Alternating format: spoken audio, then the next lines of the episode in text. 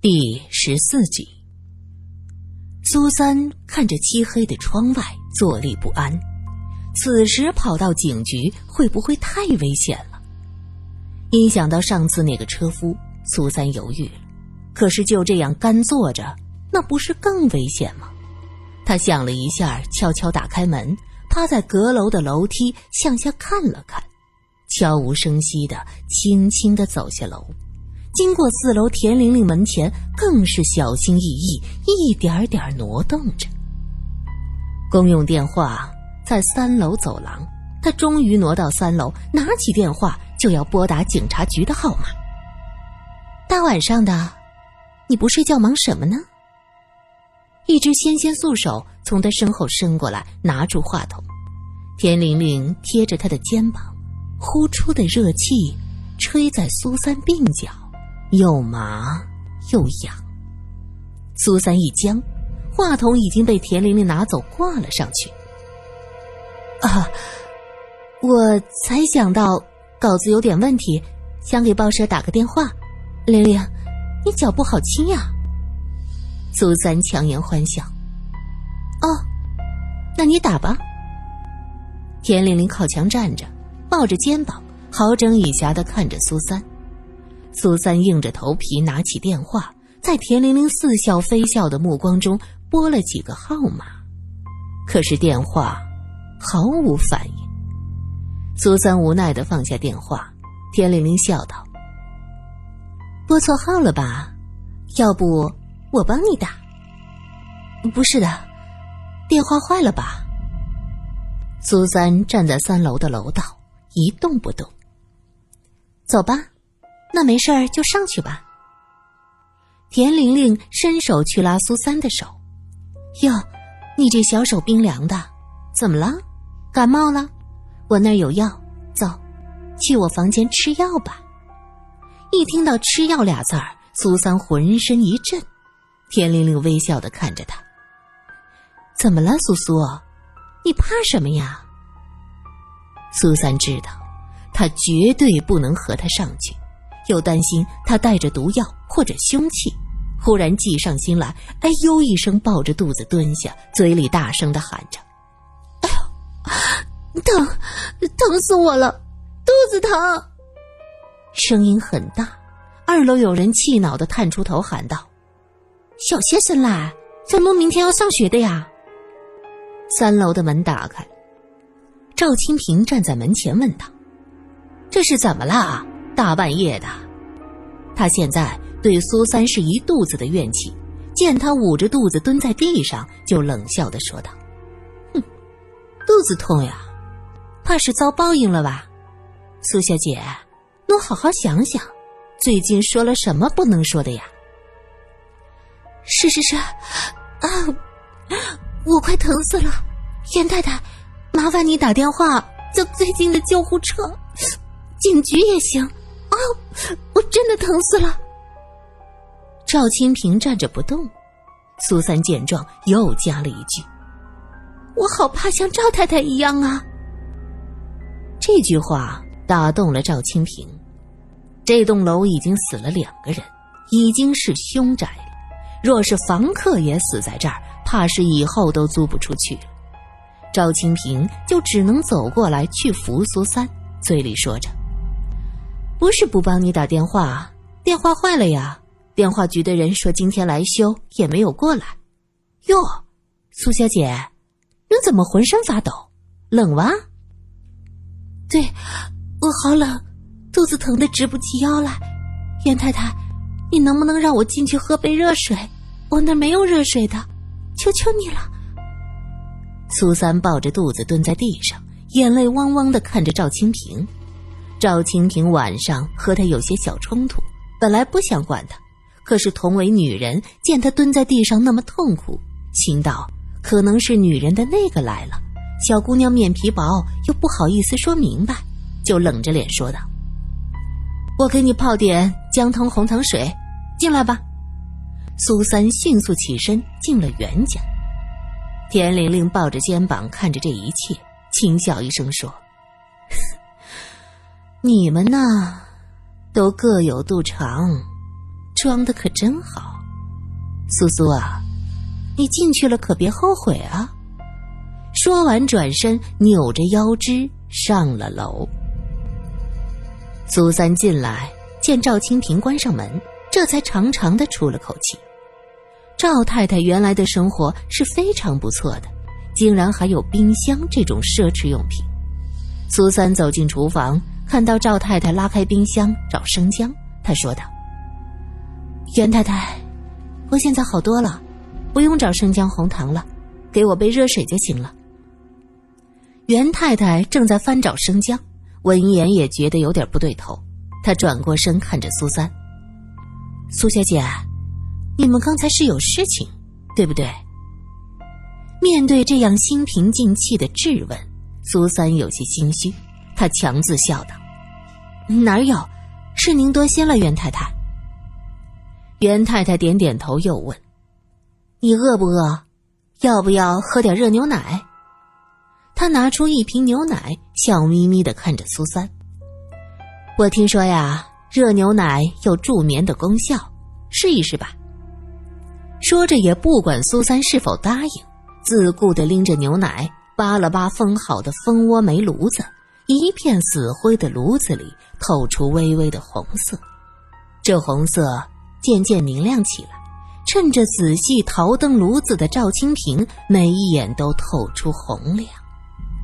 苏三忽然觉得，他的眼睛过于红，也过于亮，像是看到了一个什么了不起的宝贝。苏三有点害怕，心虚的退后一步，靠着门站着。赵清平将炉火燃了起来，找了个锅子，打开牛奶盖子，咕嘟咕嘟将牛奶倒进锅子里，淡淡的奶香飘荡起来。苏三仔细闻了闻，没发现别的异味，可就在此时，满脑子都是那个讨厌的法医小姐的话：“蓖麻毒素是无色无味的，你怎么能闻得到？”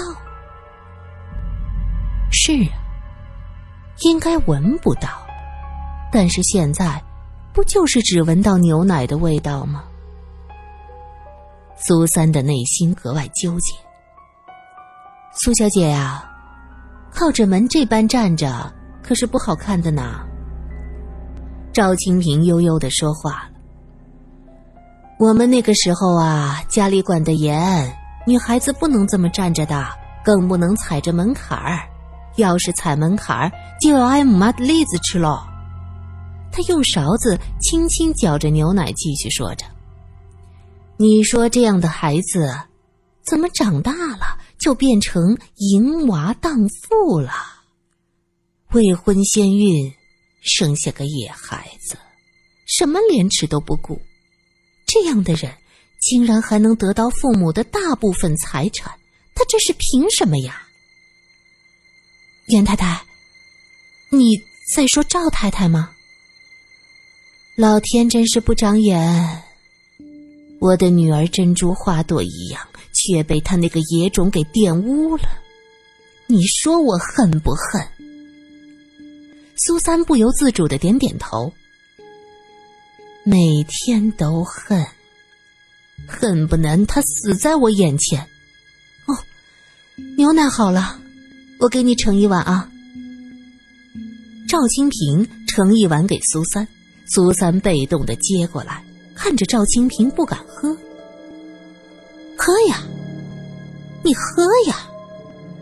赵清平看着他一步步逼近，你为什么不喝呀？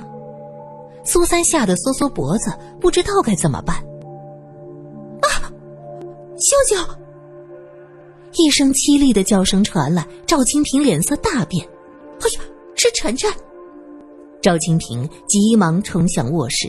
推开门，就见袁晨呆呆的站在房间里，嘴里嘟囔着：“是秀秀，不是秀秀，栀子花，我我知道你做了什么，不是我做，不是我做的，不是我，我我不是故意的。”赵金平连忙搂住女儿的肩膀，嘴里喊着：“晨晨，晨晨，做噩梦了吗？苏三发现元辰的手里拿着一个布娃娃，他上前一步抢过来。这是一个非常普通的布娃娃，只是充满了栀子花的气味。娃娃脖子上还挂着一串栀子花，睁着黑漆漆的眼睛，无辜的看着你。苏三一看到栀子花，就想到秀秀，吓得一把将娃娃扔在地上，满脸的惊恐。赵清平将女儿紧紧的搂在怀里，他问道：“晨晨。”这个娃娃是哪里来的？元晨伸手指向窗外，窗子开着，窗帘随着晚风飘来荡去，外面黑漆漆的一片。苏三看着窗外，急忙说道：“袁太太，我觉得这件事情很怪异，明天去警局好了。”他心里怀疑田玲玲，害怕田玲玲，可是毕竟和她相处很久。算是这个城市难得的好友，一时间不知道该如何开口说田玲玲的可疑之处。袁太太看着窗户恼火了：“装神弄鬼，竟然来吓我的晨晨，我定然饶不了的！”说着，松开元辰，大步走向窗户。苏三看着他一步步走进窗户，心里没来由觉得害怕，他低声喊道。袁太太，不要过去，等到天亮去警局就好了。赵清平冷笑：“哼，我倒是要看看，是谁在装神弄鬼，背后闲言碎语重伤我家晨晨不说，还用布娃娃吓唬他。”下午知道整个弄堂都在传袁晨的事情，赵清平就几乎失去了理智。此时他什么也顾不得，径直走向窗户。他探头出去看，他这一探头，从上面伸出了一个绳套，一下套住他的脖颈。赵清平双手抓住绳套，用力的挣扎。元辰被这突发事件吓得崩溃了，他不停的尖叫着：“是笑笑，笑笑！不不不不，不是笑笑，是玲玲，是玲玲！”苏三冲到床前，用手用力的去抓套在赵清平脖子上的绳套，他同时大声着喊着：“田小姐，是你吗？你这是做什么呀？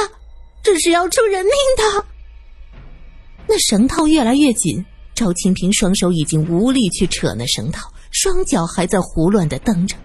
苏三见状不妙，冲不住哭喊的元辰喊道：“剪子，剪子在哪儿？”元辰失去了理智，根本就不知道苏三在说什么。苏三急忙跑到厨房，在橱柜里找到一把剪刀，又急匆匆的跑回来，用力的去剪那条绳子。绳子是三股粗麻绳，剪断也很费力。苏三用力将绳子剪开，还要注意不能伤到赵清平。好不容易剪开，赵清平满脸通红。眼底和嘴角都是出血点，眼球凸出来，已然是晕了过去。苏三想起那天罗隐在警局救人的情形，便用力的掐着赵清平的人中。过了一会儿，他终于悠悠醒转，可眼神飘忽，神志还有些模糊。苏三这才松了口气，他不敢开门，担心田玲玲冲进来。就在窗口大声的喊着，又找来盘子、杯子，向二楼的窗台上扔下去。哐当哐当，碗碟摔碎的声音在暗夜里格外的响亮。果然，二楼的灯亮了。冯伟华从阳台探出头，叫骂着：“要死啊！不就是吵个架吗？至于这么折腾人？你有完没完？”苏三急忙叫道：“冯先生。”真的出事儿了，麻烦上来一下，我们不敢出去。冯伟华见苏三说的这般严重，知道不是开玩笑，匆忙穿上衣服，拎着一条棍子，很快就上来了。苏三听到是他的声音，这才敢打开门。他说道：“冯先生，刚才袁太太差点被勒死。”苏三已经打开卧室的门，从门口就能看到里面的情形。元辰坐在地上，是又哭又叫，赵清平躺在地上，半边身子靠着窗子，脖颈上还套着绳套，半死不活。啊，这到底怎么回事？冯伟华问道。苏三急忙说道：“需要有人去警局，这儿恐怕不安全。田玲玲，她她有问题。田小姐能有什么问题呀？”冯伟华一副不相信的样子。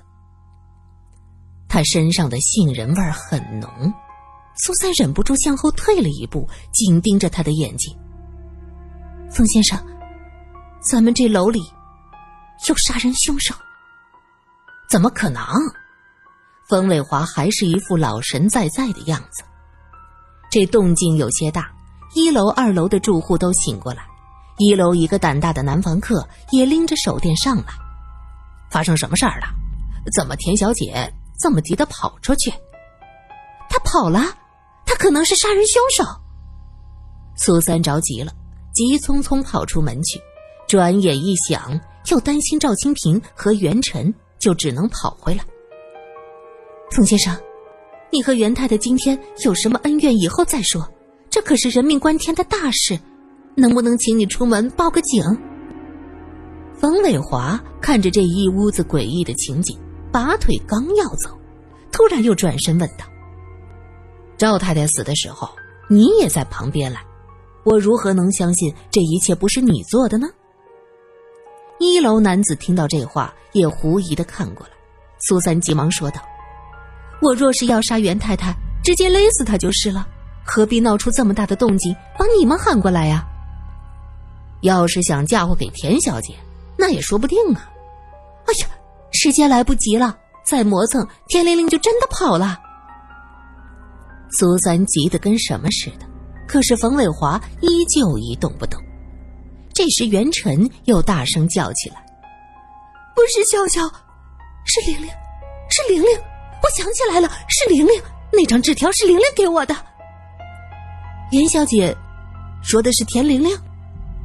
冯伟华皱眉：“不不不，不是这个田玲玲，是是那个田玲玲，一定是，一定是她。田玲玲死了，她来报复，可真的不怨我呀，我也不想的。”袁晨接着又哭闹起来，赵清平这会儿已经回过神来，哑着嗓子有气无力的说：“冯先生，麻烦你去报警吧，我知道事情是怎么回事的，是田玲玲做的，她是来报仇的。田小姐和你有什么仇怨？她看着人很好的呀，倒是你们母女居心叵测。”冯伟华和死去的赵太太关系不错，对严太太母女有着天然的敌意，一时半会儿说不清楚。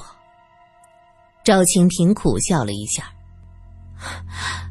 听到田玲玲这个名字，我恍惚觉得耳熟，并未想那么多。现在想来，她竟然也叫田玲玲，和四年前自杀的田家女孩是一个名字。这难道是巧合吗？冯伟华听他说的似乎有隐情，犹豫了一下，看着苏三说：“那我去报警。”你们话没说完，苏三大叫：“什么味道？油？是汽油？”火是从四楼田玲玲的房间烧起来的，因为有汽油做助燃剂，烧得很快。整个八幺九弄一片通红。等到罗隐赶到时，已经是凌晨了。这栋楼已经被烧了大半三楼往上全部是一片黑色的废墟，中间还晃动着火星，地上到处都是水，黑色的脚印乱七八糟。房客们坐在外面马路上，有的唉声叹气，有的不住怒骂。苏三。静静的坐在一边，下巴抵着膝盖，显得格外的孤单。这一晚上发生了太多的事儿，他只觉得脑子很乱，理不出一个头绪。